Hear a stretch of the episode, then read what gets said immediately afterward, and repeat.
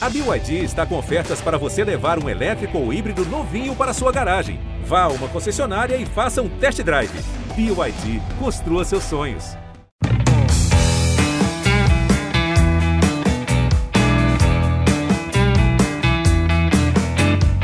Oi, amigos que acompanham o nosso podcast GE Fortaleza, estamos de volta. Eu sou o Thaís Jorge, editora aqui do GE.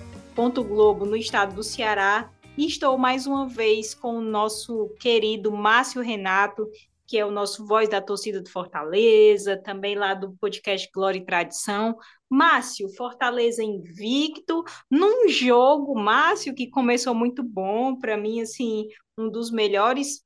É, é, é, questão de primeiro tempo, para mim, foi um dos melhores né, da temporada, se não o melhor, mas o segundo tempo também foi horrível, né, Márcio? Nossa, muito ruim. Como é que você avalia? Primeiro, te dar as boas-vindas, né? É bom estar com você de novo. Mas como é que você avaliou esse jogo de ontem, Márcio? Fala, Thaís, todo mundo aqui do podcast GE Fortaleza que está escutando a gente mais uma semaninha. Cara, assim, você descreveu muito bem, tá? Primeiro tempo foi excelente, inclusive é o cravo, né?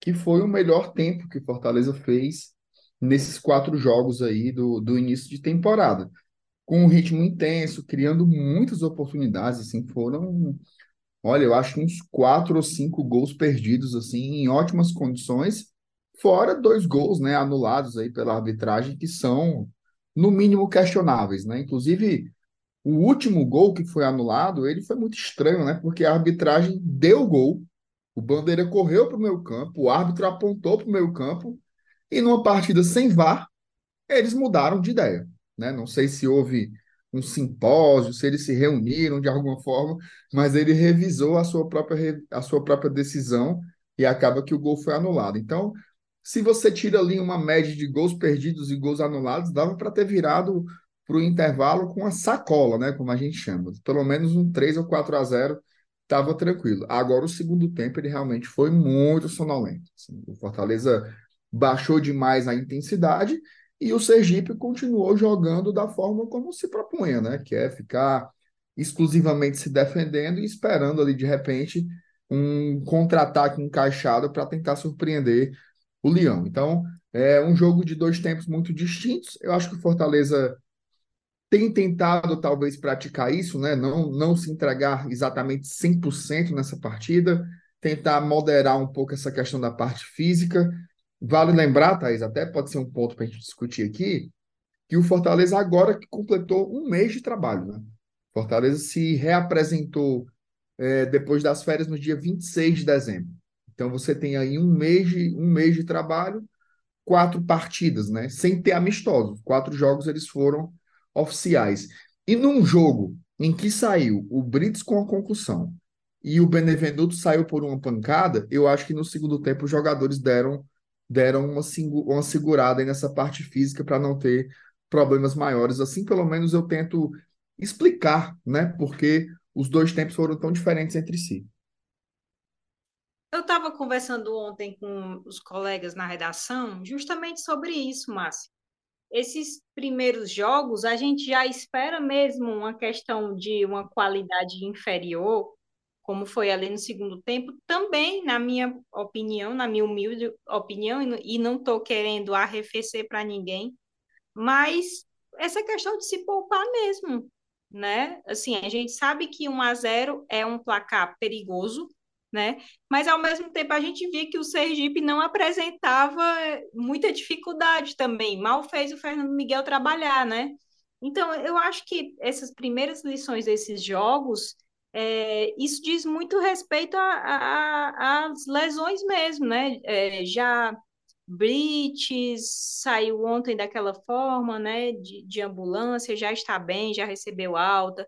Benevenuto sentiu também, já tem o Moisés que passou por cirurgia, né? Tem o Crispim também, que que que está indo assistir aos jogos ali da, da, da tribuna do PV. Então, assim, é, dos camarotes, como uma espécie de camarote, né? Então, Márcio, realmente é tentar se poupar um pouquinho, né, nesse, nesse começo, porque a gente sabe que as outras equipes também elas vêm com muita vontade, né? É, é, eu acho que é uma vitrine muito grande, por exemplo, quando você entra em, em campo contra um Fortaleza, né? Que todo mundo está vendo, então os jogadores também querem passar é, é, uma, uma imagem, uma imagem melhor, né? Uma imagem de mais segurança e às vezes isso acaba é, isso acaba deixando prejudicando um pouco também os outros jogadores, né?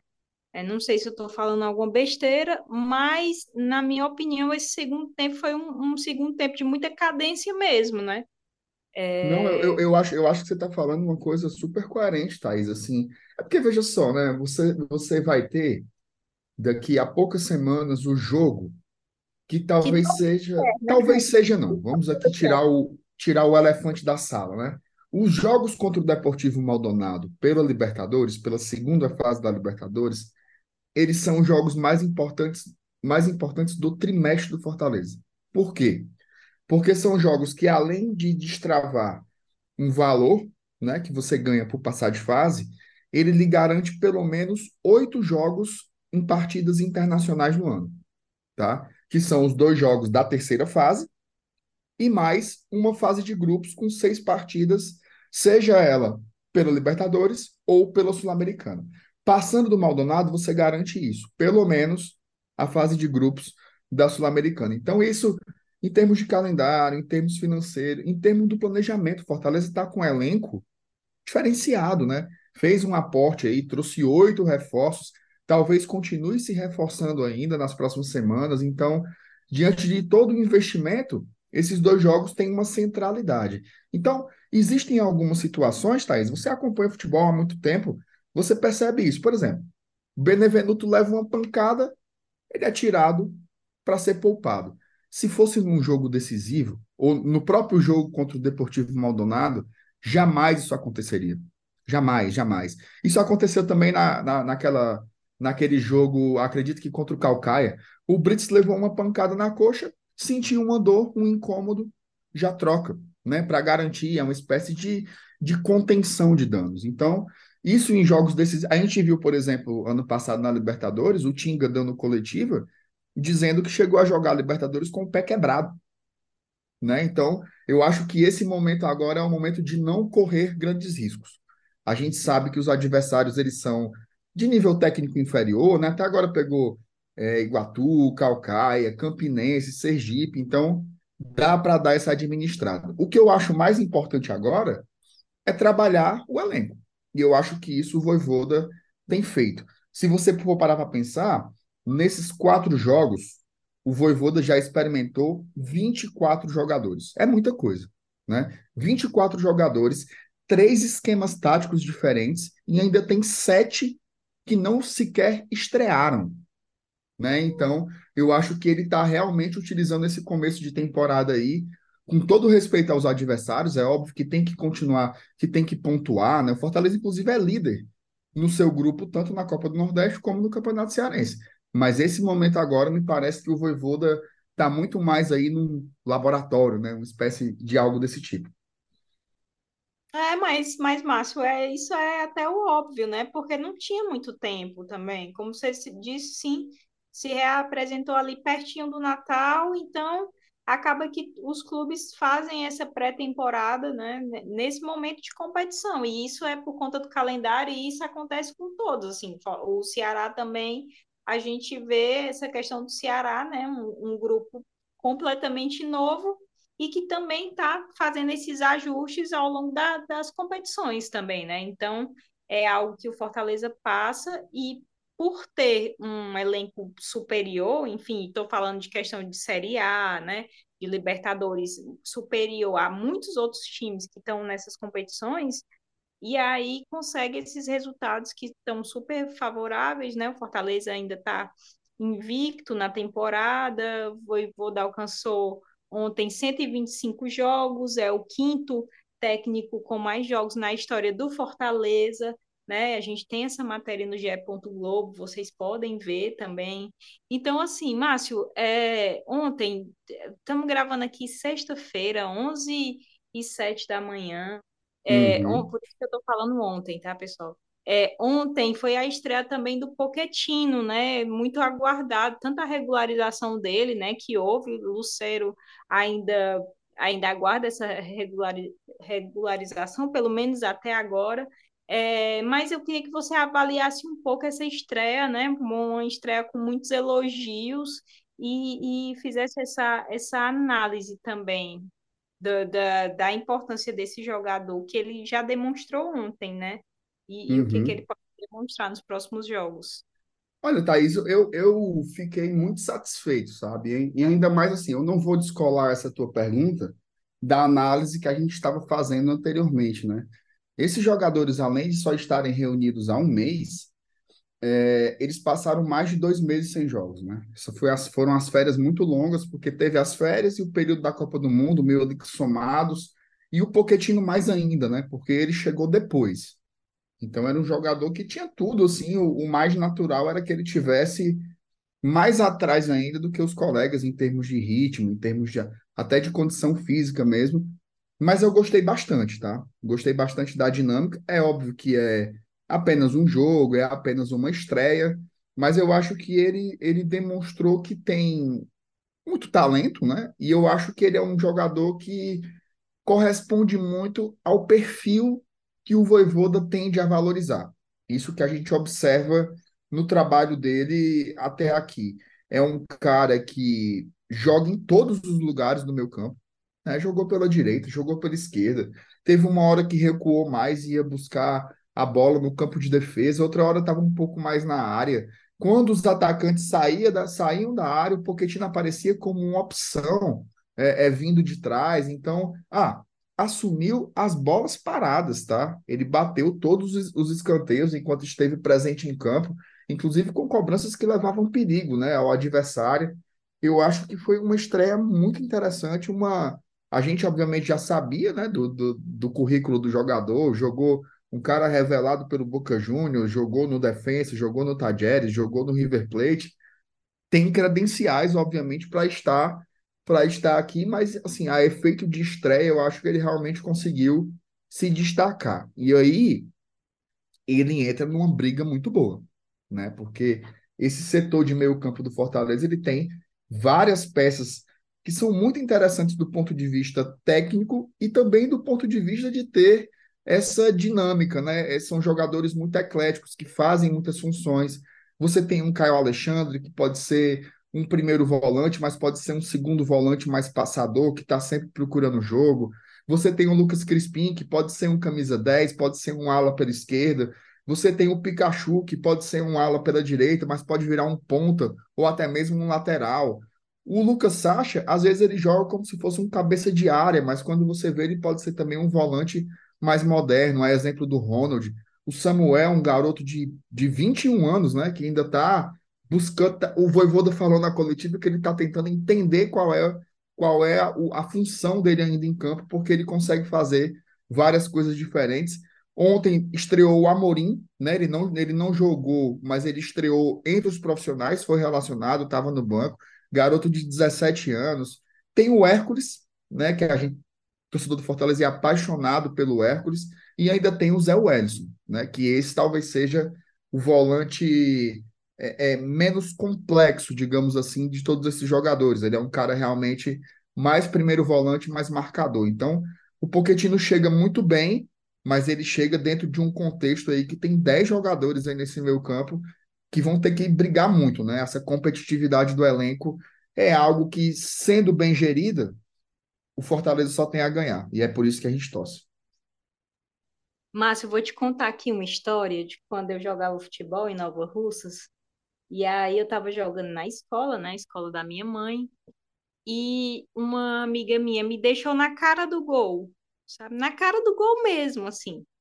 E teve, era uma época que, que o pessoal sentava na bola, né? Sentava e, tipo, só empurrava pro, pro gol, né? E aí eu recebi e eu quis fazer aquela marmota, né, que estavam fazendo na época, e eu fiz foi cair para trás de costas, né? E eu sempre, sempre lembro dessa, disso, assim, quando um, um, jogador que é profissional perde um gol, assim, um gol feito, né? O Pikachu já chegou a perder esse ano, e ontem o Romarinho, né? Um gol que, que fez a diferença, que faria muita diferença, que houve aquela polêmica, né? O Fortaleza reclama que o gol foi anulado de forma de forma erra, é, de forma errada, né? Uhum. Mas eu fiquei pensando ontem, né, na falta que faz um VAR, né? Eu, eu não consigo mais assistir a jogos de futebol, assim, sem VAR. Assim, é, é incrível, porque é, não consigo mais, Márcio. Acho, acho que, que, a, que acaba prejudicando, sabe? Não é que o VAR acerte sempre. Mas, por exemplo, num lance como aquele do Fortaleza de ontem, era essencial, tanto ali para ver a, a, condição do Pikachu, né, como para ver a questão do, do, do Thiago Galhardo, né, Márcio? É incrível como o VAR faz muita falta nessas competições. Sem dúvidas, Thais. Eu acho que tem, tem algumas coisas que não tem como dar ré, né?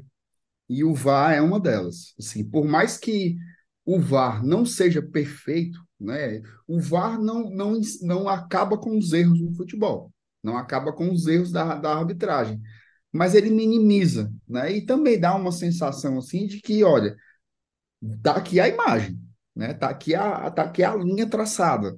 Você marca errado se você quiser. Então não tem diminui muito a subjetividade da análise, né? Então, eu também tô que nem você. Ontem eu fiquei me descabelando. Meu Deus, como é que não tem VAR em todos os jogos? Assim, não tem mais como voltar. Não dá para abrir mão desse avanço tecnológico que a gente conseguiu aí para o futebol. Então, realmente fez muita falta e aí fica sempre na cabeça do juiz e você fica imaginando situações, né? Alguém conversou com o árbitro, alguém falou para ele que não tinha sido, porque eles chegaram a dar o gol, né? Isso que foi muito estranho num jogo em que não tem a, a, a revisão eletrônica, né? Então isso chama muita atenção, mas eu concordo contigo demais, assim, e a tendência é que todos os jogos sejam cobertos pela tecnologia do VAR, não tem como ver futebol mais assim, não.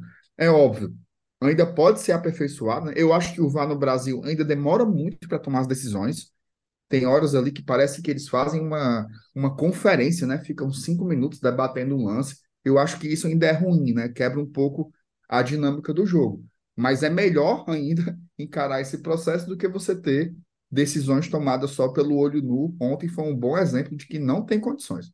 Faz muita falta de fato vá. É, o próximo jogo vai ser pelo Campeonato Cearense, né? Nesse fim de semana a gente vai estar acompanhando também, tempo real no GE. Globo, mas é, Márcio, sabe o que me chamou a atenção, que, né, o que me chama a atenção nesse início de temporada é a regularidade assim do Thiago Galhardo, né? Um jogador que ele, ele fez um, um gol muito bonito ontem e fez o, outro gol também, né? Que foi anulado e tal, que a gente inclusive estava tá, falando sobre ele. Mas eu queria é, que a gente comentasse mesmo aqui sobre jogadores regulares, assim, né? Nesse início de temporada, assim, aqueles jogadores que o torcedor já conhecia e que eles não caíram de rendimento, né? Que eles são assim fundamentais para o Fortaleza assim, nesse momento, né? É, eu queria saber a tua opinião. Para mim, Thiago Galhardo tá nessa lista, Pikachu também, um cara incrível, né? Mas é aqueles, aqueles jogadores que, tipo assim, voltaram muito bem até agora e, tipo, não decepcionaram, sabe? É, o Galhardo, a verdade, assim, eu, eu Enquanto você estava falando, eu estava pensando aqui em várias definições, como eu poderia dourar um pouco essa pílula para falar sobre ele, mas a verdade é que ele joga muito. Então eu não consigo, é. eu não consigo falar de outra forma. Assim, ele joga muita bola, né? A facilidade com que ele com que ele troca de passes e, e assim, dentro do ataque, Thaís, a, a impressão que eu tenho é que ele consegue fazer tudo, né? Ele consegue ser um camisa nova, ele consegue ser um pivô, ele consegue sair da área e virar um falso 9, às vezes um camisa 10, consegue jogar de lado. Quando você pensa que ele é lento, ele consegue fazer uma jogada em ultrapassagem, que ele tem a passada muito longa, finaliza muito bem, se posiciona muito bem. De fato, ele tem muita qualidade, assim, isso chama muita atenção. Ontem ele ele sobrou, assim, né? Porque além dos gols que ele fez, né, só um valeu, ele deu muitos passes que poderiam ser para gol, né? Deu, deixou o Pikachu duas vezes na cara do gol, deixou o Romarinho na cara do gol também duas vezes. Teve um gol perdido também pelo Benevenuto, tá? Foi uma bola que ele escorou de cabeça de forma consciente. O Benevenuto, como se diz aqui em Fortaleza, embarcou a bola, né? Na dentro da pequena área. É, então ele jogou muito, assim, uma capacidade técnica diferenciada o jogador mais inteligente que a gente tem no Fortaleza dentro da, da perspectiva do futebol, sem sombra de dúvidas, né? Agora, tem outros jogadores que eu acho que vale apontar. Assim, é óbvio que está muito no começo, eu acho que tem muita gente que demora um pouco mais a engrenar, mas eu queria muito destacar, Thaís, o Caio Alexandre. É, eu acho que ele é um cara, assim, desde que ele chegou no Fortaleza, ele está contribuindo muito. E essa temporada ele voltou on fire, assim, ele está 100%. Todas as vezes que ele entra, ele acrescenta muito.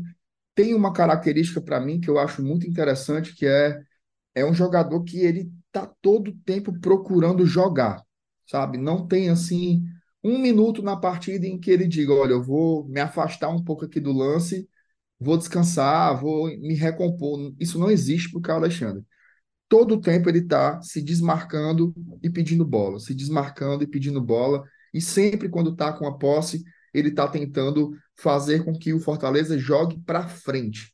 Né? Teve uma estatística aí de um, de um jogo, não me lembro se foi contra o Campinense ou contra o Calcaia, peço até desculpas, mas que ele errou dois passes. Ele errou dois passes o jogo inteiro. Então, assim, é um, é um nível de aproveitamento muito grande. O Pikachu, eu concordo muito contigo. Ele, ele tá jogando bem, tá procurando, mas eu acho que ele tá perdendo muito gol. Tá, tá perdendo muito gol, que não era exatamente uma característica dele, né? Ao contrário, ele fazia muitos gols. Ano passado ele foi embora do Fortaleza em agosto e deixou 17 gols aqui na temporada. E esse ano eu acho que ele já teve muitas oportunidades que, sei se talvez com um pouco mais de sorte, um pouco mais de concentração, ele teria guardado. Então, eu concordo contigo em termos de desempenho, mas faço esse asterisco aí do ponto de vista do aproveitamento dos gols. Eu acho que os placares poderiam ser um pouco mais elásticos se ele tivesse guardado as chances que teve. E por fim, eu queria colocar o Lucas Sacha, tá? O Sacha ele não é aquele jogador que faz os olhos brilhar, né?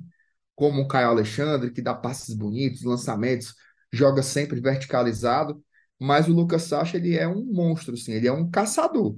Ele passa o jogo inteiro caçando quem está com a bola do adversário, ele faz muitas perseguições, é muito bom no desarme, ele é muito bom na recomposição, e ele, quando toma a bola, ele não sai de qualquer jeito. Né? Não é aquele volante mais estilo brucutu de antigamente, que desarmava e dava um chutão para frente. Ele não faz isso. Ele pega a bola e já procura de modo inteligente organizar. Ontem, por muito pouco, não fez também o seu primeiro gol na temporada. Acabou perdendo mais um dos gols feitos do Fortaleza nessa partida contra o Sergipe. Então, por hora, eu acho que esses quatro aí são os que estão me chamando mais atenção até o momento na temporada. E vou fazer uma menção honrosa, tá? Uma menção honrosa para o Samuel. Samuel só teve duas chances. É um garoto de 21 anos, mas tem chamado muita atenção, não só minha, como de todo torcedor do Fortaleza que tem um carinho já por ele muito grande e torce para que ele funcione. Então, queria destacar o Samuel aí. Espero que ele continue arrebentando com a camisa do Leão. Eu vou destacar dois a mais aqui, mas Fortaleza muito bem servido de goleiro, Fernando Miguel, João Ricardo, ainda não sofreram gols, então para mim assim uma qualidade realmente muito grande, né? O Fortaleza que teve um, um, tinha um revezamento de goleiros entre competições e esse ano também está tendo um revezamento de goleiros entre competições que, para mim, não tem problema algum. Sim, os dois mostram muita qualidade nas, nas, nas partidas que fazem, né, Márcio? E que bom que o Fortaleza tem essa oportunidade de dar oportunidade aos dois, né?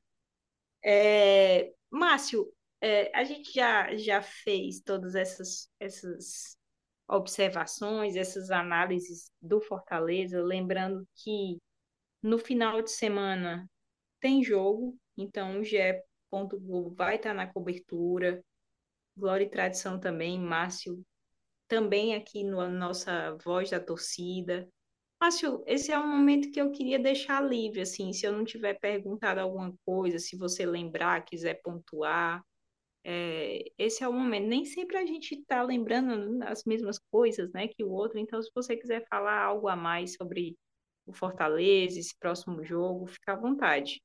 Não, Thaís, eu queria é, é, falar um pouco sobre a, a, relação do momento com o espírito do torcedor, né? Às vezes eu sinto que o torcedor estava esperando algo a mais, né? Ele tem, assim, poxa, os placares estão sendo muito curtos, né? Sempre 1 a 0 no máximo 2 a 0 Mas eu queria trazer uma perspectiva um pouco mais panorâmica, assim, sabe? Por mais que o Fortaleza esteja jogando sempre com adversários de categorias inferiores, eu acho que é preciso entender um pouco esse momento aí. Por mais que sejam jogos oficiais, são jogos também com um certo ar, né, de pré-temporada, de experiência de, de atletas, de testar esquemas táticos diferentes, testar formações diferentes, colocar jogadores, inclusive os mais jovens, para ter uma minutagem também. E você, quando chegar nos jogos mais cruciais, quando a temporada realmente começa a pegar fogo, você ter o elenco um pouco mais equilibrado, né? Com os titulares e os reservas com ritmo de jogo, com uma boa minutagem. Eu acho que o Voivoda e a diretoria do Fortaleza têm feito um planejamento muito nesse sentido. Então, eu sei que todo mundo queria ver algo mais, né? Não queria ver Queria ver os dois tempos contra o Sergipe em altíssimo nível. Mas eu acho que tudo isso é feito de uma forma muito planejada para você ter uma longevidade também durante a temporada. E aí, quando você olha em perspectiva com as outras equipes, né, você consegue entender um pouco que esse começo realmente é muito difícil. Né? Você tem, por exemplo, o Flamengo. Né? O Flamengo tem aí o maior orçamento do futebol brasileiro, está empatando no Campeonato Carioca. Né? Meio que isso faz parte também. O Palmeiras. O Palmeiras, nos últimos três anos, ganhou duas Libertadores, ganhou a Copa do Brasil, ganhou uma Série A, está tropeçando no Campeonato Paulista. O nosso, o nosso rival aqui, o Ceará, levou uma goleada do Ferroviário na Copa do Nordeste. Então, o Bahia, né, que fez uma parceria agora bilionária, não é nem milionária, uma parceria bilionária com, com o Grupo City, perdeu duas partidas já, perdeu para o Sampaio Correia, perdeu para Jacobinense jogando com o time titular pelo Campeonato Baiano. Então, assim, por mais que o futebol ainda não esteja muito vistoso, eu acho que a gente tem que valorizar que todo esse processo de experiência está sendo feito em competições oficiais e com o Fortaleza vencendo jogos. Eu acho que isso é muito mais fácil, é muito melhor você fazer essas experimentações enquanto você pontua, né? Que o torcedor quer ponto. Imagina, Thaís, se, se o Fortaleza tivesse dois tropeços nesses quatro jogos, como o Bahia teve, o nível de pressão que poderia vir para cá. Então, é ter paciência, é entender o momento, é entender o processo. Eu acho que quando é, é, essa tabela do Fortaleza, ela parece que foi desenhada de forma até planejada, né? Porque vai fazendo uma escadinha de nível técnico. Você teve aí dois jogos de Campeonato Cearense, depois dois jogos de, de Copa do Nordeste, aí vem Barbalha, Atlético. Aí começa a escalonar. ABC, que é de Série B, Ceará, que é de Série B, depois pega o Bahia, que é de Série A, aí volta a jogar contra o CSA e já vai a Libertadores. Então, eu acho que gradativamente vai subindo o nível técnico dos adversários e o nível de, de briga, de entrega, de intensidade do Fortaleza também vai naturalmente aumentar. Então, eu acho que nas próximas semanas, esses jogos um pouco mais sonolentos, modorrentos aí que a gente está vendo, eles devem acabar porque os adversários mais difíceis vão chamando também jogos mais disputados. Vale lembrar uma coisa, tá? Por característica, nesse, nesse bimestre, nesse trimestre, melhor dizendo, inteiro, eu acho que o Bahia vai ser o único adversário que vai vir para cima do Fortaleza, tá?